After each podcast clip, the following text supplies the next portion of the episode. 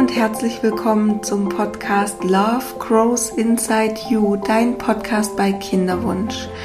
Mein Name ist Sandy Urban und ich finde es so schön, dass du heute wieder mit dabei bist und heiße dich herzlich willkommen in dieser Folge, die ähm, ja momentan vielleicht eher weniger mit einem Kinderwunsch zu tun hat, aber das Resultat eines Kinderwunsches ist und zwar es geht um die Schwangerschaft und ich möchte ein bisschen erzählen, wie ich die Schwangerschaft erlebt habe, ähm, auf was ich geachtet habe, ähm, möchte dir Tipps und Tricks mit an die Hand geben, Empfehlungen, falls du eben jetzt auch schwanger bist oder vielleicht auch einfach als Vorbereitung schon, weil du einfach spürst, es wird bald geschehen. Wenn du jetzt schwanger bist, dann ja, von Herzen mein Glückwunsch. Ich finde es so, so, so schön, dass sich dein Wunsch erfüllt hat und ähm, ja, du jetzt ein, ein kleines Wesen unter deinem Herzen trägst und was jetzt wachsen darf die nächsten Wochen. Oder vielleicht bist du ja auch schon relativ am Ende von deiner Schwangerschaft. Ähm, ja, so oder so, es ist total schön und ähm, ich finde es toll, dass du heute dir diese Folge anhörst. Ähm, ich möchte einfach ein bisschen erzählen, was so meine Erfahrungen ähm, waren jetzt die letzten Monate. Ich bin jetzt in der 38. Woche, also im 10. Monat. Die Schwangerschaft ist also fast zu Ende und ich stehe kurz vor der Geburt. Und ja, das möchte ich jetzt einfach nutzen, um mit dir so ein paar meiner Erfahrungen zu teilen, vielleicht auch Empfehlungen. Ähm, vorab in dieser Podcast-Folge werde ich, äh, ja, man nennt es Werbung machen, weil ich Na Namen und Marken nennen werde. Ähm, allerdings, ich habe wirklich alles selbst gezahlt. Ähm, es sind keine Kooperationen. Ähm, und ich habe auch sonst keine Vorteile, dass ich das nenne, außer dass ich äh, ein gutes Gefühl habe, weil ich denke, okay, wenn es für mich funktioniert hat, vielleicht funktioniert es auch für dich. Ähm, und da ist mir aber auch wichtig zu sagen, dass alles, was ich sage, meine persönlichen Empfehlungen und Erfahrungen sind. Und du dir bitte, bitte nur das rauspickst, was sich für dich stimmig anhört und anfühlt. Weil ich weiß, jetzt gerade auch in der Schwangerschaft, dass in einem schnell der Gedanke aufkommen kann, oh, da muss ich, das muss ich auch noch machen oder das muss ich auch noch kaufen, weil ich eben sonst irgendeinen Nachteil habe oder irgendwas verpasse oder ähnliches, ja. Und da ist es ganz, ganz wichtig, hör einfach so in dich rein. Ist das was, was sich stimmig anhört, anfühlt? Ist das was, was du ausprobieren möchtest? Ähm, möchtest du da dich näher belesen, mehr recherchieren? Und sie, meine Empfehlung heute oder das, was ich ähm, an Erfahrung gemacht habe, Produkte, die ich ausprobiert habe oder äh, ja, Podcasts, die ich gehört habe oder ähm, ähm, wie sagt man, Online-Programme, die ich gemacht habe, sieh es eher als Angebot. Die, ein Angebot, was ich dir mache, so ähnlich wie beim Running Sushi, auch wenn Sushi momentan leider für uns tabu ist für die nächsten Monate oder Wochen. Ähm, aber siehst wie beim Running Sushi, das sind auch Angebote, du musst ja nicht alles essen, sondern du nimmst dir wirklich nur das, auf was du Lust hast. Genau. Das ist mir ganz, ganz wichtig. Ja, ich habe ähm, so viele Nachrichten über Insta oder per E-Mail bekommen von vielen Frauen, mit denen war ich schon ja davor in Kontakt und ähm, wir haben viel geschrieben und dann kriegst du irgendwann oder kriege ich irgendwann zu diese Nachricht, es hat geklappt, wir sind schwanger und das ist so so schön. Ich freue mich immer so so von Herzen, ähm, auch schon bevor ich äh, selbst schwanger war und ähm, ja, ich finde es einfach so toll, ähm, auch wenn ich das von Klientinnen höre und es zeigt mir einfach immer wieder, dass ich, dass ich generell dieses, ähm, ja, diese Geduld ähm, lohnt, dran zu bleiben, die Hoffnung nicht aufzugeben. Und jetzt sitzen wir hier und sprechen über, über Schwangerschaft und ich, ich finde es einfach ganz wundervoll und es zeigt einfach bei in so vielen Lebenskrisen, die man erlebt, dass man einfach ähm, ja, positiv bleiben muss, im Vertrauen bleiben muss, dass es auch wieder anders wird, dass es auch wieder gut wird ähm, und sich versuchen, in dieser Zeit zu stärken und gucken, dass es einem gut geht, damit man gut durch die Zeit kommt und dass man auch Ausdauer hat. Ich glaube, das ist auch ein gutes Bild oder ein gutes Training ähm, für die Geburt oder für die Schwangerschaft, wo vielleicht auch nicht alles immer so easy ist, sondern da braucht es auch Ausdauer und da müssen wir sehr auf uns achten. Genau, und ja, zum Thema auf uns achten. Ähm, wenn du mir auf Instagram folgst, dann weißt du es schon. Ich gehe jetzt in so eine Art Babypause. Ähm, das heißt, ich ziehe mich sehr stark zurück ähm, von Social Media und auch was das Coaching angeht. Ähm, es wird weiterhin jede Woche eine Podcast-Folge geben, ähm, weil ich die meisten schon aufgezeichnet habe. Ich habe ganz tolle Interviews geführt in den letzten ähm, Tagen und Wochen und die werden jetzt Stück für Stück veröffentlicht. Ähm, auch mein Coaching-Buch, also mein Journal, kannst du weiterhin bestellen. Das bleibt gleich. Also Podcast und äh, Journal kannst du bestellen. Äh, Podcast kannst du hören und äh, das Journal bestellen.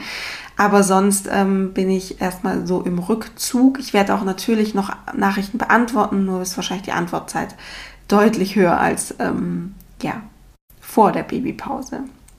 Ähm, ich weiß noch nicht, wie lange ich in Babypause gehe. Ich kann es gar nicht einschätzen, weil ich gar nicht weiß, dass es auf mich zukommt. Also es kann sein, ich bin nach ein paar Wochen wieder da. Kann aber auch sein, ähm, ich nehme eine längere Auszeit.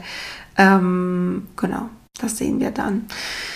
Ja, ähm, ja, und die Podcast-Folge heute ist für mich so eine Art wirklich Meilenstein zwischen zwei Phasen, weil, wie ich schon gesagt habe, ich bin jetzt ähm, im zehnten Monat und die Geburt rückt immer näher und ähm, ich habe es gerade auch wirklich das Gefühl, ich tauche in eine neue Phase ein und ähm, da bietet sich jetzt an, so einen äh, Rückblick ähm, auf meine Schwangerschaft zu werfen und dir einfach mal so ein bisschen erzählen, was ich so gemacht habe, was mir geholfen hat.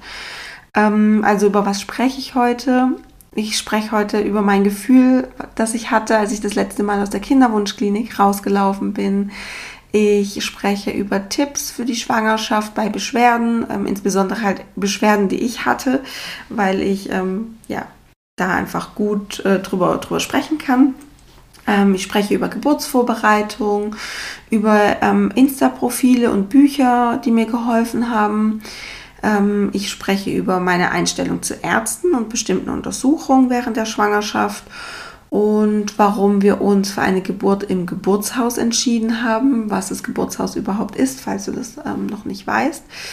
Und ähm, noch ein bisschen über das Equipment, was wir fürs Baby ähm, uns geholt haben und was nicht vor allem. genau. Und ja, dann äh, starten wir rein und zwar mit dem, mit dem ersten Punkt, ja, was, was, wie ging es mir, als ich das letzte Mal aus der Kinderwunschklinik rausgelaufen bin, als ich wusste, okay, das war jetzt die letzte Blutabnahme, ähm, um zu schauen, ob äh, ja, das HCG gut angestiegen ist. Ich glaube, der letzte Termin war auch nochmal mit einem Ultraschall, wo man das Herz gesehen hatte und dann hieß es, sie sind jetzt offiziell entlassen aus der Kinderwunschklinik. Und ähm, ja, das Gefühl war super unwirklich, total surreal, weil ich so dachte, es, es hat jetzt irgendwie die letzten, also das Thema Klinik, Kinderwunschklinik hat die letzten Jahre zu meinem Leben gehört. Es war für mich normal, regelmäßig Blut abnehmen zu lassen, ähm, Hormone zu nehmen, äh, zu irgendwelchen Behandlungen zu gehen und das hört jetzt einfach auf. Also es war auch so ein ein Stück weit Abschied nehmen von einer sehr intensiven Phase. Ähm, natürlich war ich auch erleichtert, dass ich den ganzen Prozess jetzt hinter mir habe und ähm, diese neue Phase meines Lebens starten kann und wusste aber auch, auch die wird wieder neue Herausforderungen, neue Aufgaben für mich beinhalten. Und klar ist man, ist man glücklich und denkt sich so, wie gesagt, die Phase ist vorbei und es ist voll schön.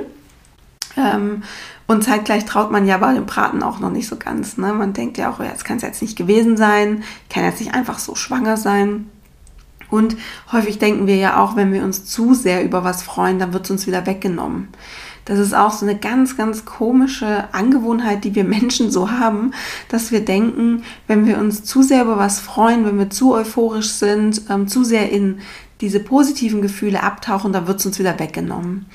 Ähm, und ich kenne das auch von mir, nur ich sage mir dann immer, dass das Universum oder das Schicksal oder Gott oder je nachdem auch an was du glaubst, ähm, so, so tickt es nicht. Also das tickt ja nicht.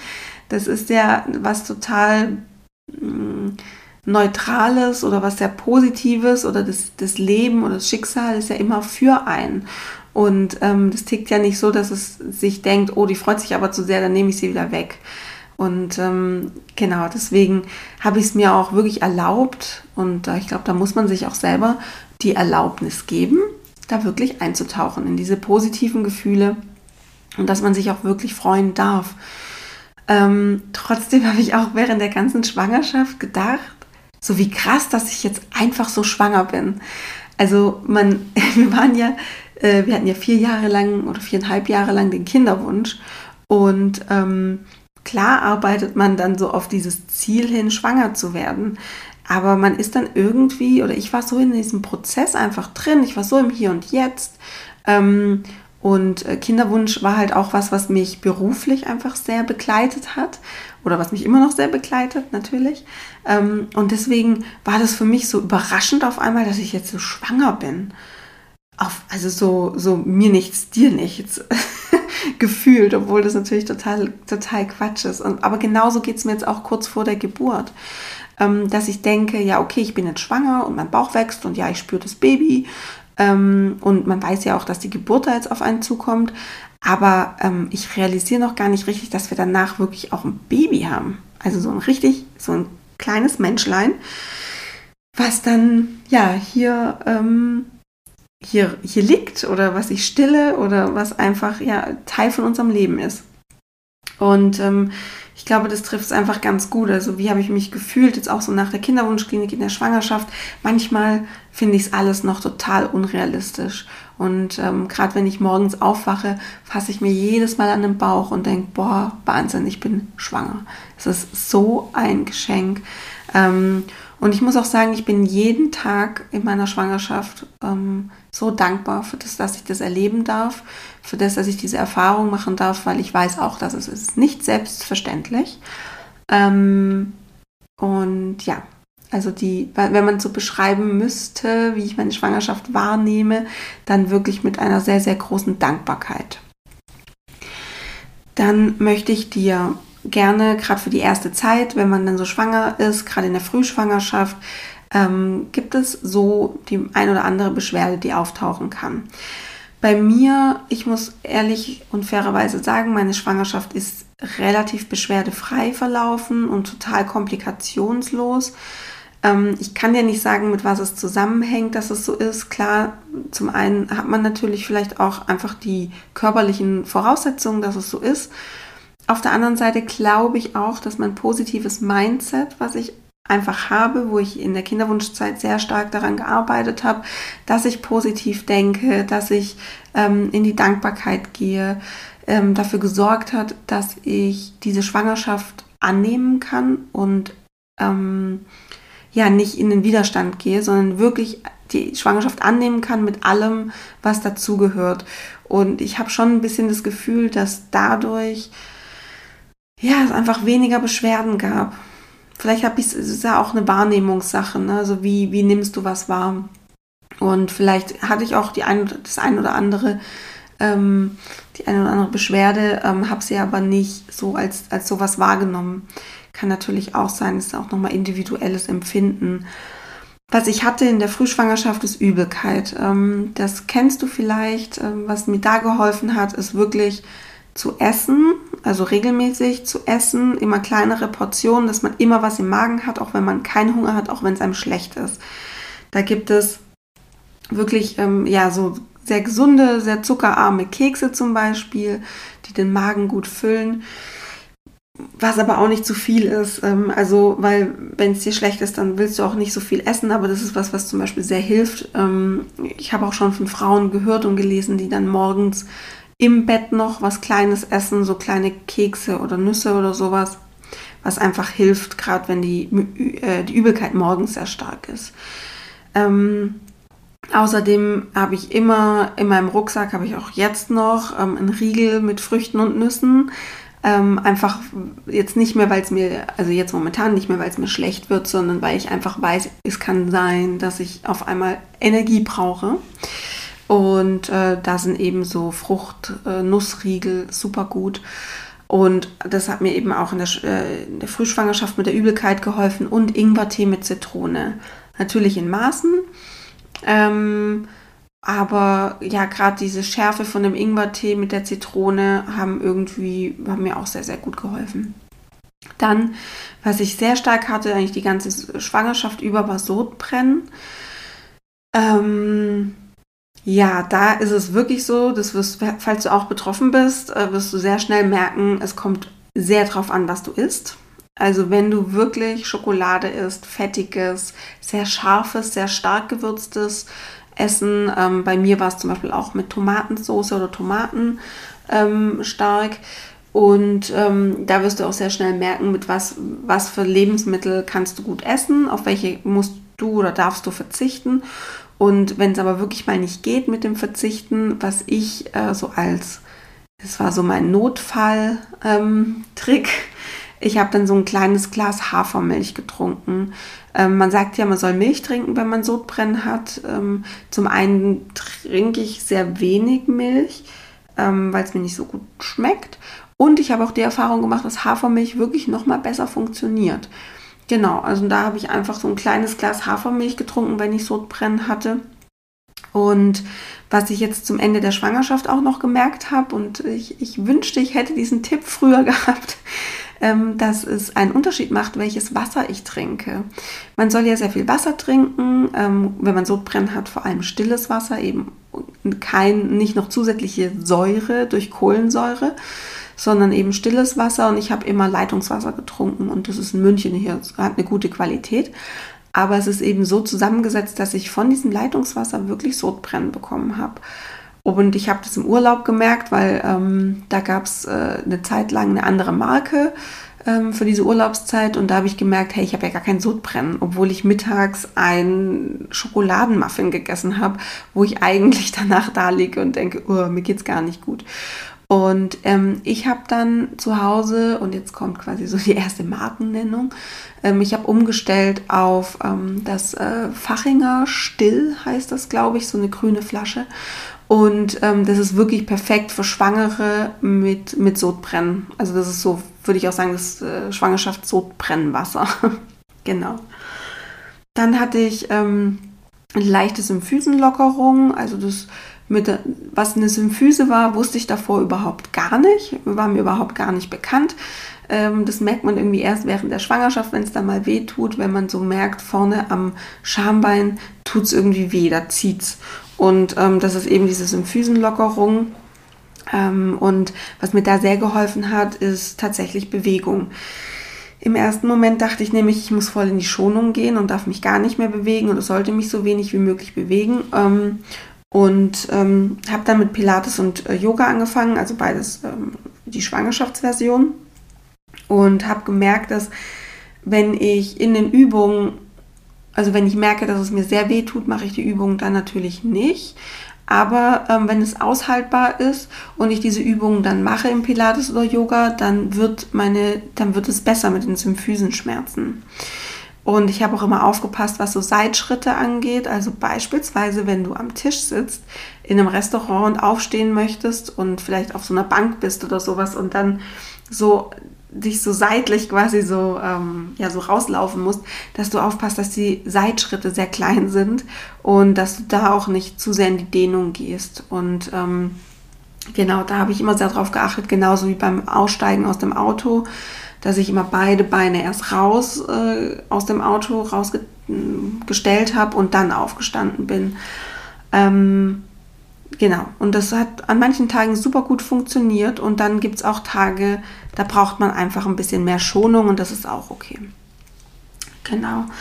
Ähm, Müdigkeit, ja, gegen Müdigkeit, ähm, was, was ich da nicht gemacht habe, ist ähm, zum Beispiel mehr Kaffee getrunken, weil ich einfach für mich festgestellt habe, okay, der Körper signalisiert mir hier gerade was und zwar, dass er Schlaf und Ruhe braucht und das hat ja auch seinen Grund, weil ich baue hier gerade einen kleinen Menschen in mir. Und ähm, so wie wenn du krank bist, sage ich jetzt mal, oder wenn du eine Grippe hast oder so, dir geht es nicht gut, legst du dich ja auch ins Bett und sagst, okay, ich gönne jetzt meinem Körper ein bisschen Schonung, damit er sich erholen kann, damit er seine Kräfte wieder ähm, sammeln kann oder quasi an der Stelle einsetzen kann, an der es gerade notwendig ist. Und bei mir war es eben so, wenn diese Müdigkeit aufgetaucht ist, was sehr häufig der Fall war, dann habe ich mir wirklich versucht, mir auch diese Ruhe zu gönnen oder ähm, ja, habe versucht bei der Arbeit zum Beispiel nicht ganz so viel zu machen. Ähm, Genau, und eben nicht mit Kaffee zu kompensieren beispielsweise. Also ich weiß, der Drang ist da, dann zu sagen, oh, ich muss aber heute funktionieren und so, und das kann man ja mal machen.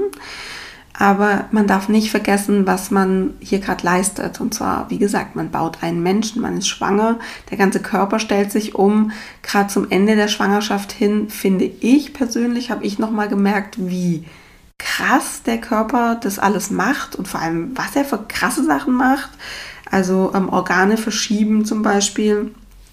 Ähm, ja, alles irgendwie lockern und sowas. Und es ist einfach faszinierend. Genau, und deswegen, wenn ich müde war, habe ich wirklich versucht, zurückzuschrauben, auf meine Bedürfnisse zu hören, auch mal ein Date abzusagen, was ich vielleicht hatte mit, mit jemandem und zu sagen, hey, sorry, ich weiß, wir waren verabredet, aber ich brauche gerade einfach die Ruhe.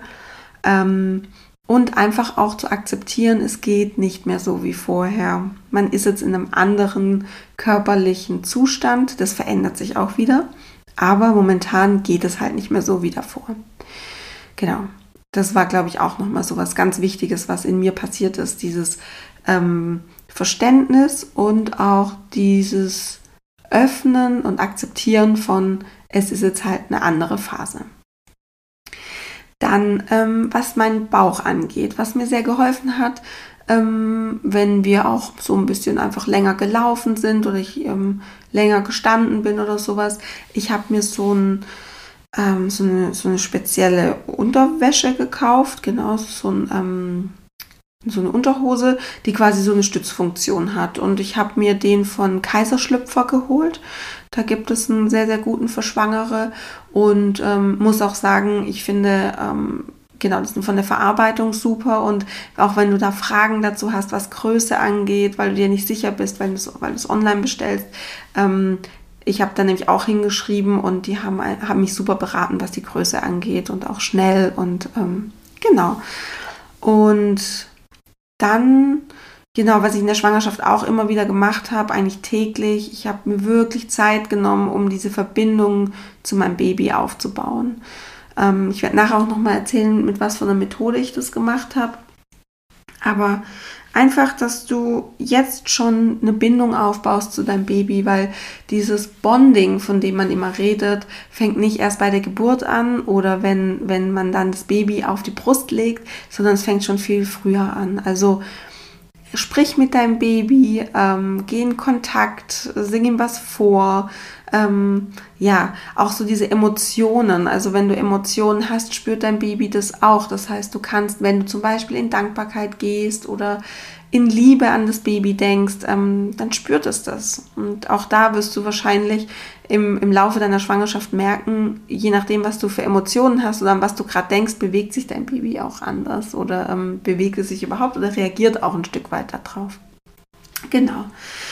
Dann, ähm, was ich gemacht habe, ich habe mir ganz am Anfang, also ich fand das so schön, ich, ich liebe ja Musik und ich höre so gern Musik und ich habe mir für die Schwangerschaft eine extra Playlist angelegt mit einfach schönen Liedern, wo ich irgendwie das Gefühl hatte, die, die passen zu einer Schwangerschaft. Die sind sehr weiblich, ähm, die sind auch ein bisschen emotional vielleicht, also irgendwelche Lieder, die ich einfach sehr schön finde und mit der Schwangerschaft so in Verbindung bringe.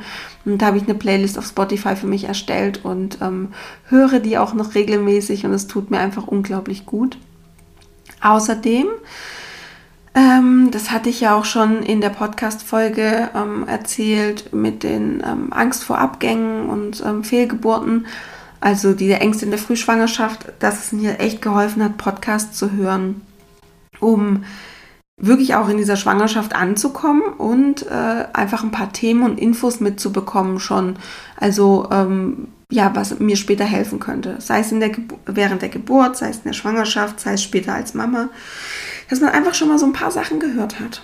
Und ähm, den Podcast eben, den ich da sehr empfehlen kann, ist die friedliche Geburt von Christine Graf. Und ähm, ich habe dann auch mich dazu entschlossen, nachdem ich ein paar Folgen gehört habe, ähm, diesen Online-Kurs von ihr zu machen. Und darüber spreche ich auch nachher dann nochmal, ähm, was da so mein, mein Fazit dazu ist. Oder das endgültige Fazit kann ich auch erst erzählen, wenn die Geburt äh, ja, vorbei ist. Ähm, und dann kann ich dir sagen, ob mir das geholfen hat. Aber in der Schwangerschaft, äh, genau, wie, wie jetzt so mein Fazit ist, äh, darüber spreche ich nachher. Ja, dann ähm, möchte ich darüber sprechen, welche Insta-Profile und Bücher ähm, ich so in der Schwangerschaft äh, verfolgt habe oder Bücher, die ich gelesen habe. Und zwar ganz zu Anfangs zum Thema Instagram. Ähm, hier einfach nochmal zu sagen, es ist eine Scheinwelt. Es, ist, es wird das gezeigt, was schön ist. Es wird nicht das gezeigt, wie es, wie es vielleicht wirklich ist. Es gibt ein paar Accounts, die sind da sehr authentisch und sehr ehrlich und es ist auch sehr gut, aber lass dich von Instagram nicht zu sehr beeinflussen.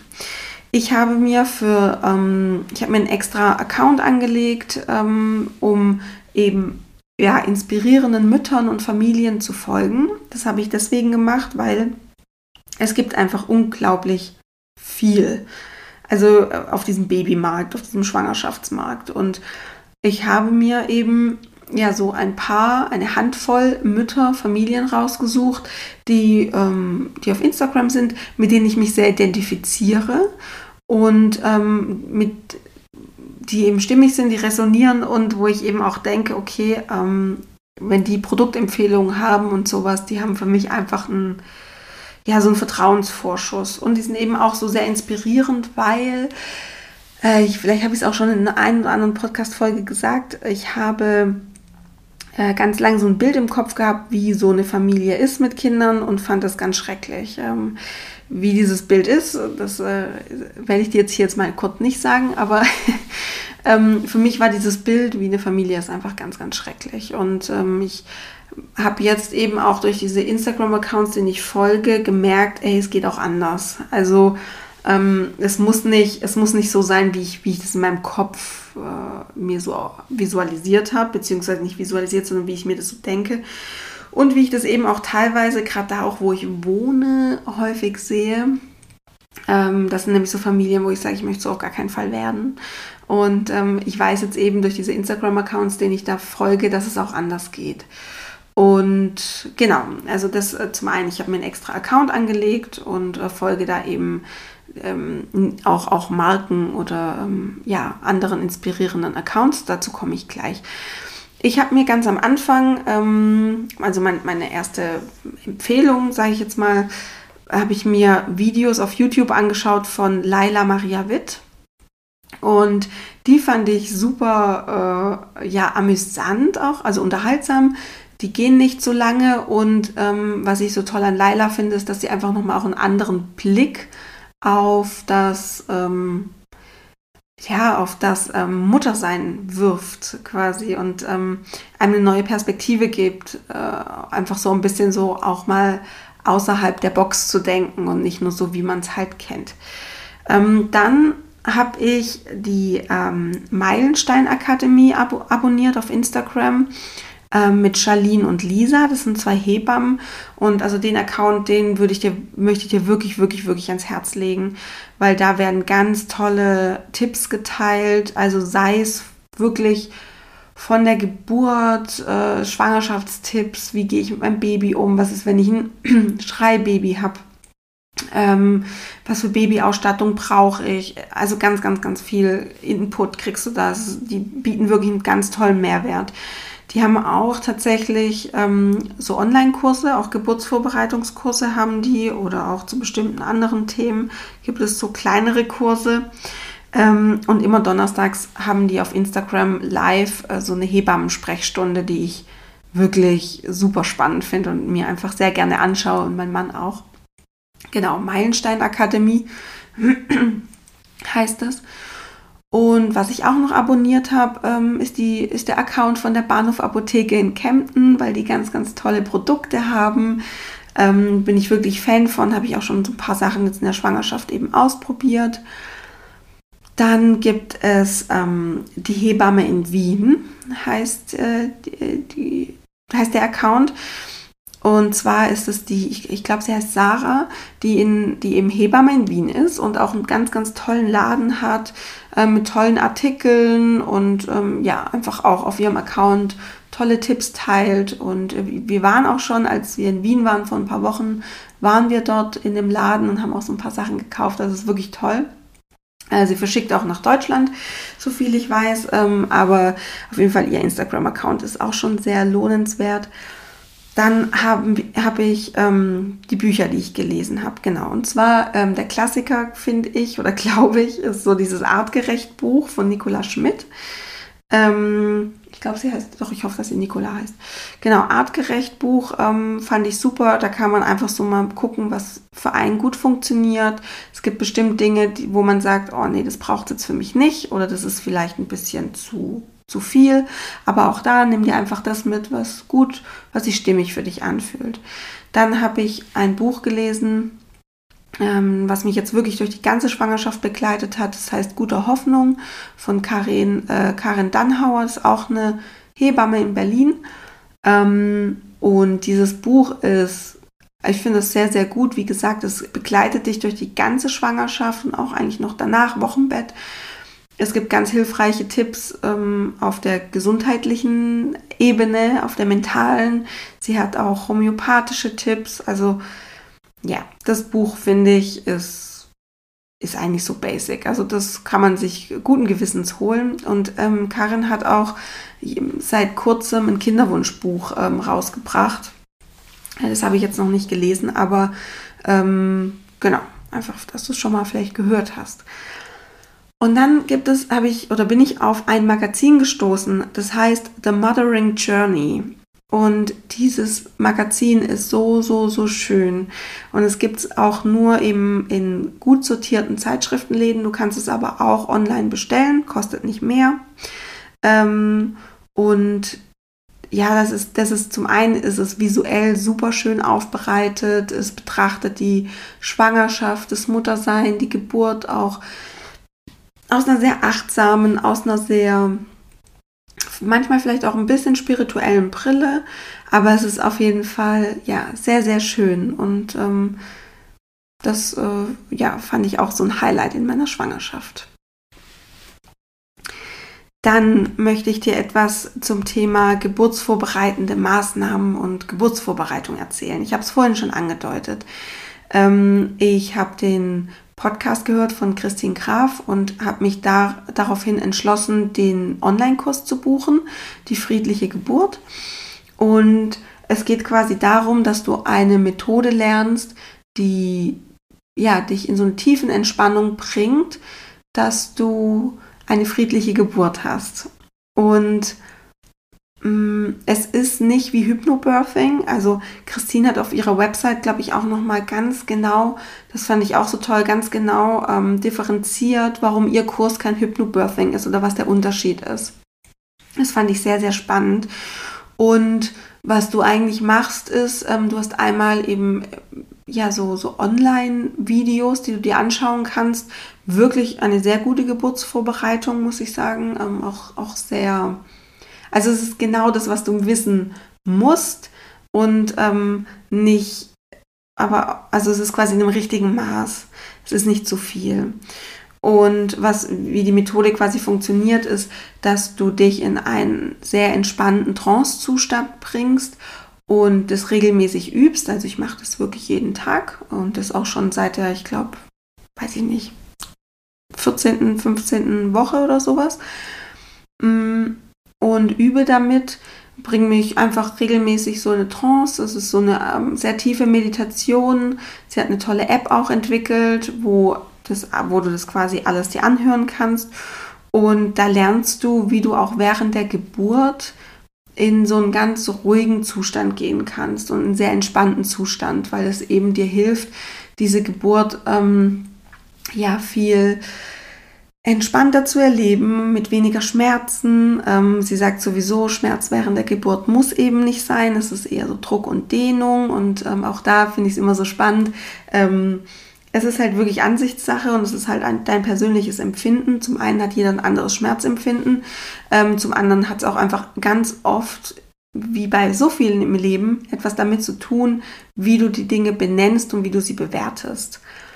Ähm, was, was ich so ein eingängiges Beispiel fand, ist, wenn du dich dehnst nach, einem, nach Sport, wenn du zum Beispiel deine Beinrückseiten dehnst, wenn du da schon mit dem Mindset hingehst, boah, das tut mir jetzt wieder richtig weh, das wird jetzt richtig ziehen und das, das, das bereitet mir jetzt Schmerzen, diese Dehnung, dann wirst du das auch so wahrnehmen. Dann wirst du völlig verkrampft in dieser, in dieser Position sitzen. Wenn du aber weißt, okay, ich werde mich jetzt dehnen und das ist gut für mich, weil es ähm, ja vielleicht meine Faszien lockert ähm, und es ist einfach, ja, das ist eine starke Dehnung und es ist intensiv, aber es ist was Gutes, dann wirst du ganz anders in dieser Haltung, in dieser Haltung sein. Und das ist so ein bisschen auch was, worauf ähm, Christins Methode beruht. Also ich habe mich eben sehr stark mit diesem Kurs vorbereitet auf die, auf die Geburt und es hat mir auch total in der Schwangerschaft geholfen, um mich eben auch mit meinem Baby zu verbinden, um im Kontakt mit mir und meinem Körper zu bleiben. Genau. Dann ähm, mache ich natürlich auch einen Geburtsvorbereitungskurs. Den Geburtsvorbereitungskurs mache ich mit meinem Mann zusammen. Der geht auch über acht Termine. Also das ist nicht so ein Wochenendkurs, sondern der geht jetzt acht Wochen lang. Und das ist extra ein Geburtsvorbereitungskurs für Paare, die außerklinisch gebären. Dazu werde ich später auch nochmal was sagen, weil wir ins Geburtshaus gehen. Ähm, ich habe einen Stillvorbereitungskurs noch gemacht. Das habe ich deswegen, oder den habe ich deswegen belegt oder gemacht, ähm, weil mh, mm, ich immer ja, oder ich dachte, okay, stillen muss wehtun und stillen ist was sehr Schmerzhaftes und stillen wird total anstrengend. Und ähm, bei der, bei der ich diesen Stillvorbereitungskurs gemacht habe, mm, die hatte einfach eine andere Ansicht zu, ist auch schon Mama von drei oder zwei oder drei Kindern und weiß auch, dass es anders geht. Und genau, den habe ich noch gemacht. Ist natürlich, wie gesagt, das ist natürlich alles kein Muss. Das sind einfach Themen, die mich beschäftigen oder beschäftigt haben, wo, wo ich einfach dachte, okay, das ähm, macht vielleicht Sinn. Und ich glaube schon, dass wenn du stillen möchtest, könnte es wirklich sinnvoll sein, so einen Stillvorbereitungskurs zu machen, weil du da ganz, ganz vielen Dingen vorbereit, äh, wie sagt man, ähm, vorbeugen kannst, die ähm, schiefgehen können beim Stillen, definitiv, genau. Und ähm, Stillen muss eben nicht wehtun, sondern Stillen kann auch angenehm sein. Und das lernst du halt in dem Kurs, wie, wie das einfach eine schöne ähm, Erfahrung für dich und das Baby wird. Ja, was habe ich noch gemacht? Ähm, ich habe mir Massagen gegönnt, ähm, Schwangerschaftsmassagen. Ähm, da gibt es auch große Unterschiede äh, ich hatte Schwangerschaftsmassagen, wo ich zum Beispiel auf dem Rücken lag, äh, wo es mir dann irgendwann auch ein bisschen schwindelig wurde. Das war nicht so eine schöne Erfahrung. Ähm, hatte aber auch Schwangerschaftsmassagen, die wirklich so gut getan haben. Und ja, also ich kann es wirklich nur empfehlen, sich selber was zu gönnen. So eine Massage hat, ach, es ist einfach wundervoll, wenn man einfach seinem Körper, der wirklich Großartiges leistet, da ähm, was, was Gutes tut. Außerdem habe ich jetzt angefangen auch noch mit Akupunktur. Das sollte man so vier Wochen vor ähm, errechnetem Termin, sollte man oder kann man, also wenn man es machen möchte, sollte man vier Wochen davor anfangen. Man hat wöchentlich einen Termin. Das geht auch nicht so lang, diese Akupunktur. Ähm, das ist so eine bestimmte Technik, die da angewendet wird und man sagt eben, dass die ähm, äh, hm, jetzt überlege ich gerade, ob es jetzt mit den Schmerzen ist oder dass es kürzer wird, hm, der, Geburts, ähm, der Geburtsverlauf. Es wirkt sich auf jeden Fall sehr positiv auf die Geburt aus. Dazu gibt es auch Studien. Ähm, wenn du das ähm, googelst, dann findest du dazu auf jeden Fall was. Ja, dann gibt es natürlich äh, das Thema Dammmassage. Ähm, ähm, ja, Dammmassage bietet sich auf jeden Fall an. Das äh, kann ich dir auch empfehlen, das zu machen. Es ist auch wirklich kein großes Hexenwerk. Ähm, es ist vielleicht ein bisschen ungewohnt am Anfang, weil man, wenn man sich selbst anfasst, normalerweise so nicht anfasst, also so in dem Bereich und auch nicht so in die Dehnung geht. Ähm, was es da ja auch noch gibt, ist der ähm, Epino. Also das ist ja dieses ähm, medizinische Gerät, was du nutzen kannst, um ja, deinen Geburtskanal zu dehnen und eben auch deinen Damm, deinen, deinen Scheideneingang zu dehnen. Ähm, ich probiere das gerade aus und muss sagen, ich finde es jetzt gar nicht mal so schlecht. Du musst nur sehr aufpassen, dass du dir nicht schon vor der Geburt Geburtsverletzungen zuziehst. Ähm, also Risse oder sowas. Das heißt, wirklich da sehr, sehr, sehr achtsam zu sein, hinzuspüren, ist, spürt sich, oder fühlt sich das noch gut an? Ist das ein leichtes Brennen, was ja sein darf? Oder gehe ich gerade zu weit? Ist mein Ehrgeiz da zum Beispiel gerade äh, ja, sehr hm, präsent? Genau, aber ansonsten, also ich kann es jetzt momentan empfehlen, aber da auch immer, immer, immer bei sowas, also sowohl Dammmassage als auch ähm, Epino oder wenn du so ein Heublumen-Dampfbad machen möchtest, äh, gibt es ja auch noch, um das Dammgewebe so weicher zu machen und, und geschmeidiger. Wenn du das alles mal ausprobieren möchtest, bitte in Absprache mit deinem Frauenarzt oder mit deiner Hebamme ähm, das ist ganz, ganz, ganz wichtig, weil es gibt schon auch ähm, Situationen oder Diagnosen oder irgendwas, ähm, wo du das einfach nicht machen solltest. Genau. Und ich habe das auch gemacht. Ähm, ich habe auch mit meinen Hebammen darüber gesprochen. Ähm, ich habe mehrere Hebammen, weil wir ja im Geburtshaus sind. Und ähm, genau. Und für die ist das eigentlich in Ordnung. Wichtig ist nur, dass man gerade beim Epino sehr aufpasst, dass man sich nicht Verletzungen zuzieht. Genau, ansonsten, äh, was ich jetzt noch mache, ist, dass ich so ein, ich trinke so einen Schwangerschaftstee, der ist eben auch von der Bahnhof-Apotheke Kempten.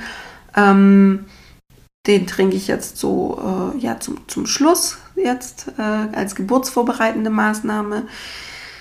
Dann gibt es ja auch noch Leinsamen, die sehr gut sein sollen, wenn da jeden Tag so einen Esslöffel Leinsamen isst, ähm, weil es einfach ähm, die äh, ja, den Geburtskanal auch weicher macht und auch, ähm, wie, ich, wie sage ich, ich sag's einfach, schleimiger macht, damit es einfach ein bisschen besser flutscht. Ähm, genau, und äh, dann gibt es noch eine, ich, ich, weiß gar nicht, ich glaube, es ist eine israelische Studie. Israelisch muss man, müsste ich nochmal ähm, nachschauen. Und zwar, ähm, wenn man vor der Geburt ähm, so, ja, so drei, vier Wochen vor der Geburt jeden Tag sechs Datteln isst, das kann im Müsli sein oder als Energy Balls, je nachdem, oder auch einfach so als Snack, dass es sich auch sehr ähm, vorteilhaft ähm, auswirkt auf die, auf die ähm, Geburtserfahrung. Und ähm, genau, es gibt dann noch etwas, das nennt sich Luven-Diät.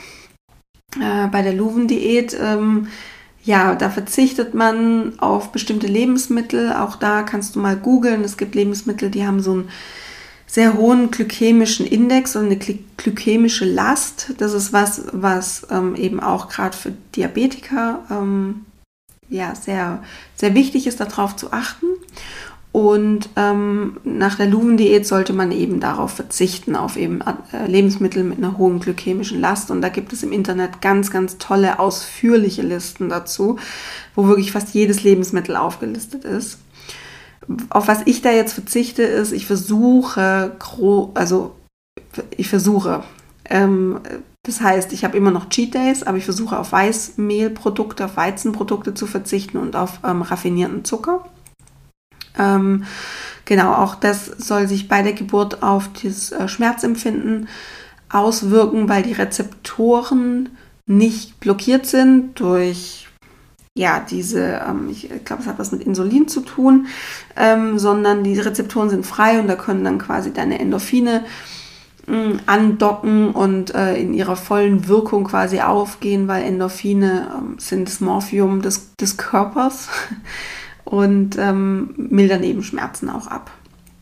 Genau, aber da auch einfach schauen, was fühlt sich für dich gut an, was ist zu viel, ähm, was ist für dich stimmig, was kannst du gut in dein Leben integrieren, ohne dass es schon wieder zu ja, kontrollierend wird zum Beispiel auch. Ähm, deswegen sage ich auch mit dieser Luven-Diät, ähm, ich mache das größtenteils, aber ziehe das jetzt auch nicht so krass durch und vor allem nicht sechs Wochen. Seit sechs Wochen, also man soll sechs Wochen vor der vor dem Entbindungstermin oder vor dem errechneten Termin das anfangen. Das ist, ähm, ja, äh, ich, ich, esse einfach gern trotzdem noch ein Croissant ab und zu oder esse ein Stück Schokolade. Genau. Dann möchte ich noch ganz kurz was sagen, und zwar, ähm, wie sich meine Einstellung zu den Ärzten und bestimmten Untersuchungen während der Schwangerschaft, ähm, ja, würde sagen, verändert hat. Und zwar, was mir bewusst geworden ist, dass ich dass ich die Verantwortung für meinen Körper und mein Baby habe während der Schwangerschaft und ich möchte das nicht abgeben. Und ich habe auch nicht nur während der Schwangerschaft die Verantwortung für meinen Körper, sondern immer. Aber ich möchte einfach diese Verantwortung nicht abgeben. Und ich habe immer versucht, in mich reinzuspüren, was für mich Sinn macht, was ich möchte, welche Behandlungen, die, äh, Behandlungen oder Untersuchungen ich als sinnvoll erachte und welche nicht. Weil ich denke mir halt, ich bin die Mutter, ich bin die Expertin für meinen Körper mit all seinen Vorgängen und Schwangerschaft ist keine Krankheit, sondern ein ganz natürlicher Prozess. Ich habe es ja vorhin schon gesagt, ich habe eine sehr komplikationslose Schwangerschaft und ähm, auch, also ich habe eine komplett komplikationslose Schwangerschaft und auch fast beschwerdefrei. Das heißt, für mich ist es einfach so zu reden und so zu denken und es so umzusetzen. Es gibt auch Frauen, die haben eben, bei denen gibt es wirklich einfach Komplikationen oder da läuft es ein bisschen anders ähm, als gedacht. Und da macht es natürlich schon Sinn, dass es eben diese medizinischen Punkte gibt und medizinischen Anlaufstellen und Untersuchungen. Aber mir ist es eben wichtig, dass jede Frau einfach in sich reinhört, bei sich bleibt und einfach wirklich für sich entscheidet, was tut mir jetzt gut und was nicht. Also zum Beispiel, ähm, ähm, wenn ich bei Vorsorgen war. Ähm, ich bin ja im Geburtshaus angemeldet, das heißt, ich kann dort auch meine Vorsorgen machen. Ähm, ich kann aber auch eben zum Frauenarzt gehen und ich habe beides erfahren dürfen und habe den Unterschied auch einfach total krass für mich äh, ja, sehen können, erleben dürfen. Und zwar jedes Mal, wenn ich beim Arzt war bei der Vorsorge, bin ich danach rausgelaufen und dachte, oh Gott, werde ich das schaffen? Ist alles gut?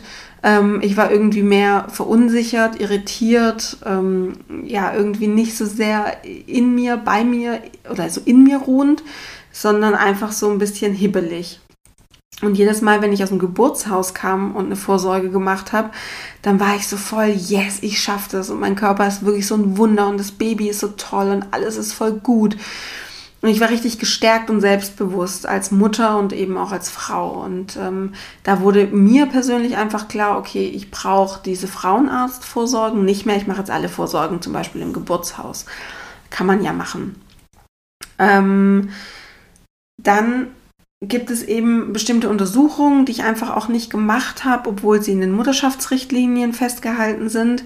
Und da möchte ich das wusste ich eben davor auch nicht. Das wäre einfach schön gewesen, wenn mir das jemand gesagt hätte. Und deswegen sage ich es dir jetzt einfach. Diese Mutterschaftsrichtlinien, das sind Empfehlungen und keine Must-Dos. Also das sind wirklich, das sind Empfehlungen, was man halt mal so festgelegt hat. Aber das ist nichts, was du tun musst. Du kannst dich immer, kannst immer sagen, das brauche ich jetzt nicht, zum Beispiel, oder das äh, möchte ich jetzt nicht machen. Also ähm, als Beispiel, äh, was, was, eine Entscheidung, die ich für mich getroffen habe, ist, dass ich gegen Ende der Schwangerschaft keine CTGs schreiben lassen möchte.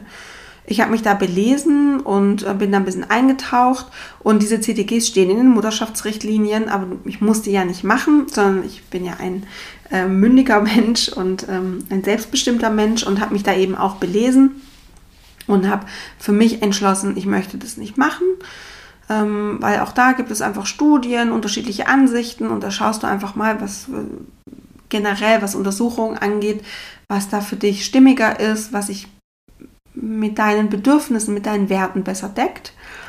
Ähm, es macht auf jeden Fall Sinn, sich immer nochmal zu informieren und ähm, immer nochmal nachzulesen und nicht einfach irgendwas zu adaptieren, was dir von außen gesagt wird. Das gilt nicht nur für Ärzte, sondern es gilt auch für ich sage jetzt mal in Anführungsstrichen, hilfreiche Tipps, die du von außen bekommst in der Schwangerschaft.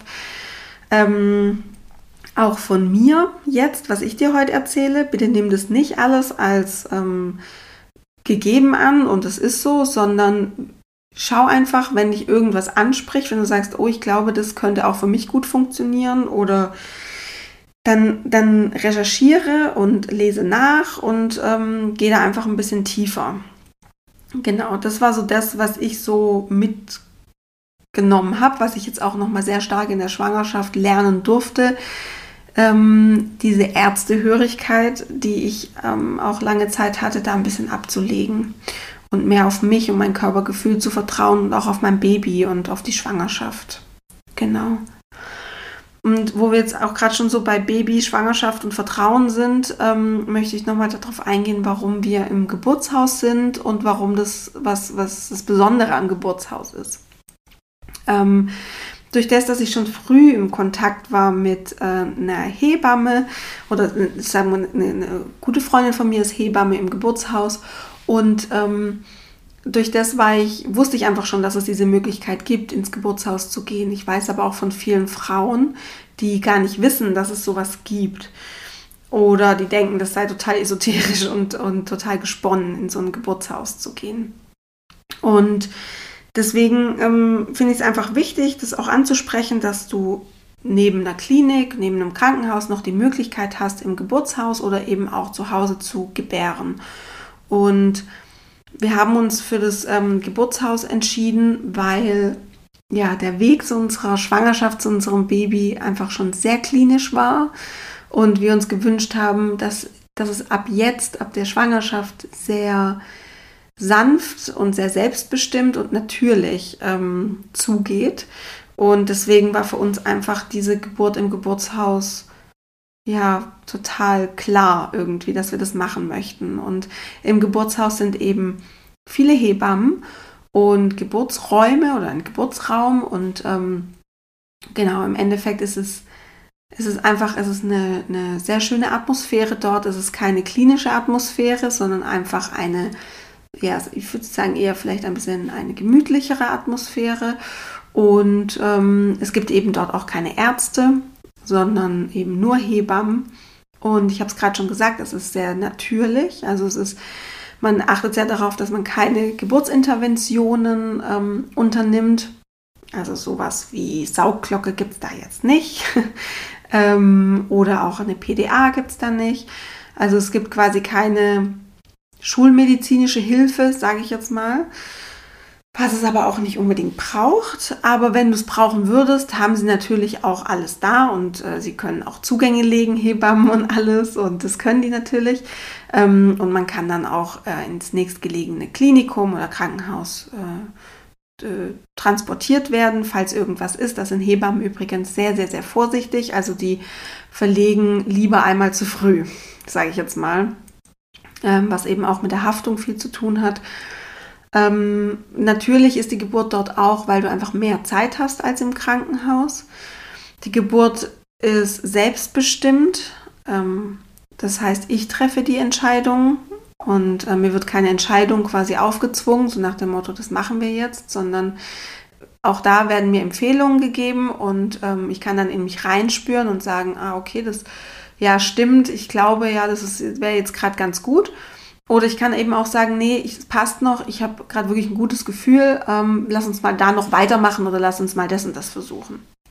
Genau, und es ist eine sehr sanfte Methode oder eine sehr sanfte ähm, Geburt im Geburtshaus. Das heißt, wenn das Baby da ist, dann ähm, hat es auch alle Zeit der Welt, um anzukommen. Die Nabelschnur darf auspulsieren. Ähm, das Baby darf wirklich einfach ankommen erstmal. Darf, wird dann auf die Brust gelegt ähm, von mir und ähm, genau in seiner Zeit. Und wenn es einfach auch ein paar Minuten und äh, vielleicht auch eine Stunde dauert, dann ist es auch okay. Wie gesagt, man hat einfach viel mehr Zeit und ähm, das Baby muss nicht direkt ähm, wird nicht direkt weggenommen zu U1 oder sowas, genau.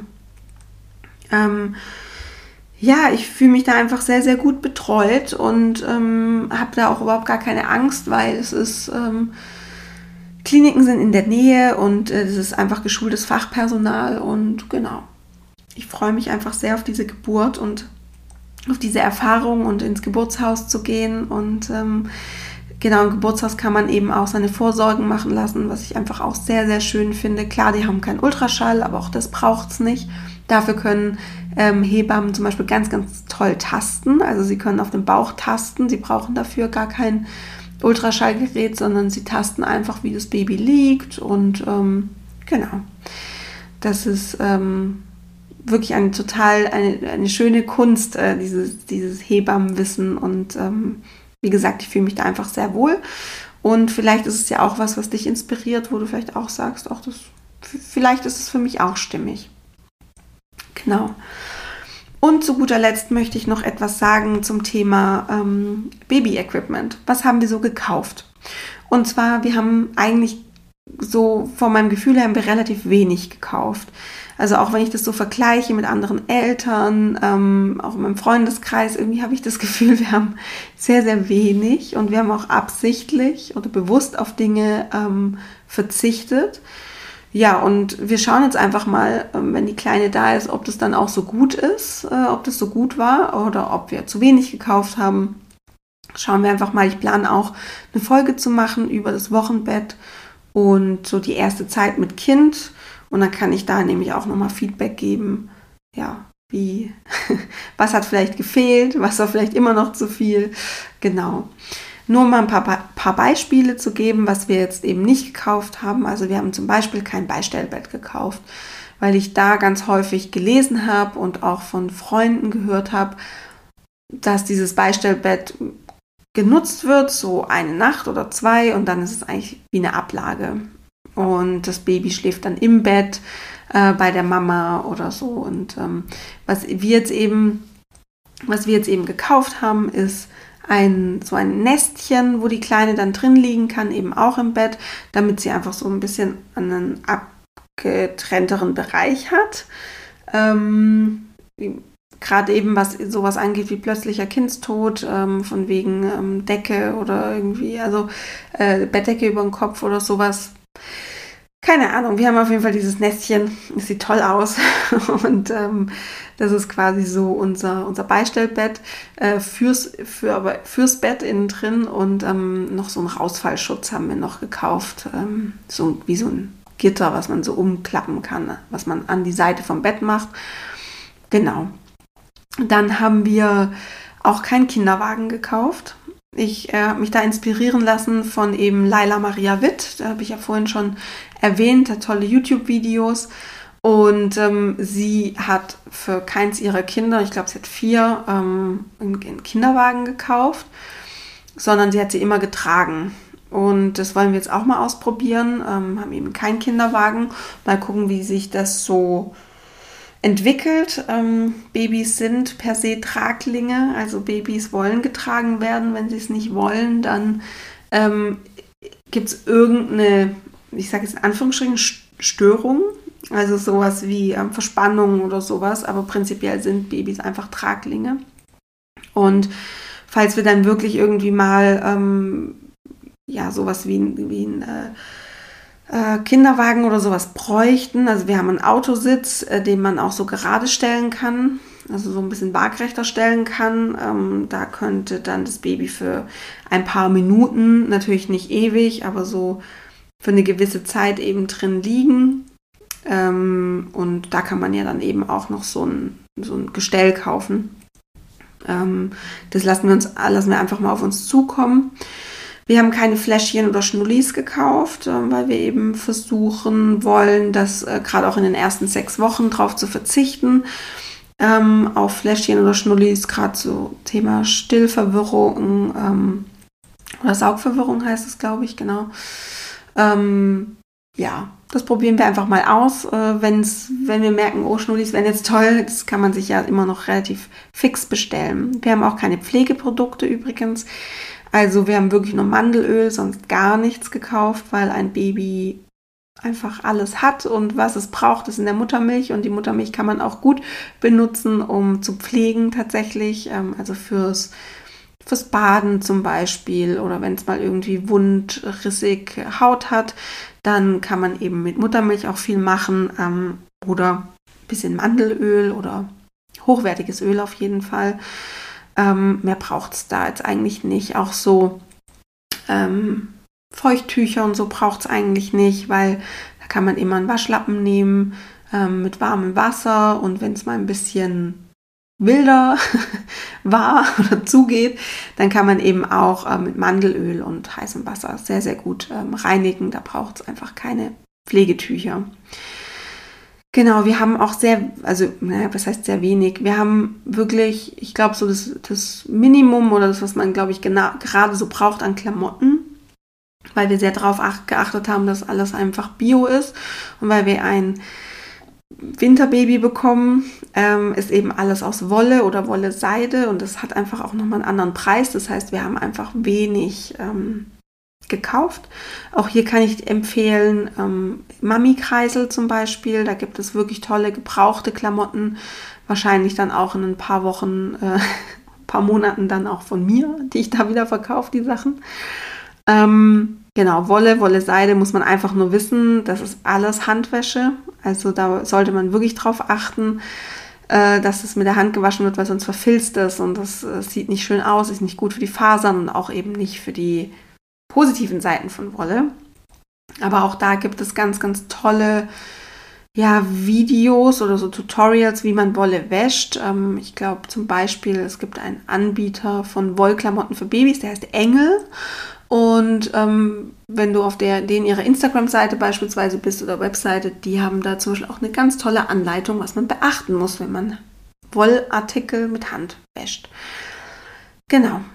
Ähm, für die ersten Monate werden wir erstmal auf Einwegwindeln zurückgreifen. Ähm, wir wollen aber auch mal Stoffwindeln ausprobieren, aber wir haben jetzt gedacht, so gerade für die erste Zeit, wo wir wahrscheinlich sowieso schon sehr überfordert sind, oder halt sehr gefordert sind, ähm, wenn wir mal Einwegwindeln benutzen ähm, und dann äh, wahrscheinlich aber auf Stoffwindeln um, äh, umstellen.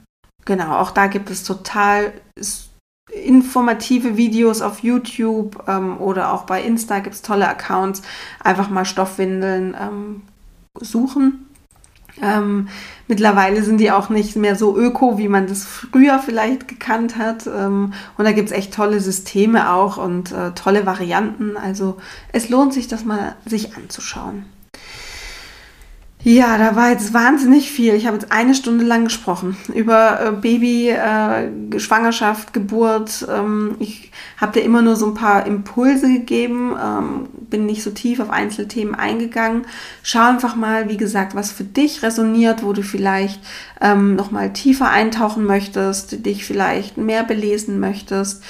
Ähm, kann eben auch sein, dass so ein paar Sachen für dich gar nicht funktionieren oder du sagst, das, also das geht gar nicht, das, da bist du, da tickst du ganz anders und es ist auch gut so und ähm, das passt dann auch und das hat einfach was damit zu tun, wie sind so deine Werte, wie, ähm, was sind deine Bedürfnisse, ähm, was ist dir einfach wichtig im Leben und dann ist das auch okay und alles darf sein.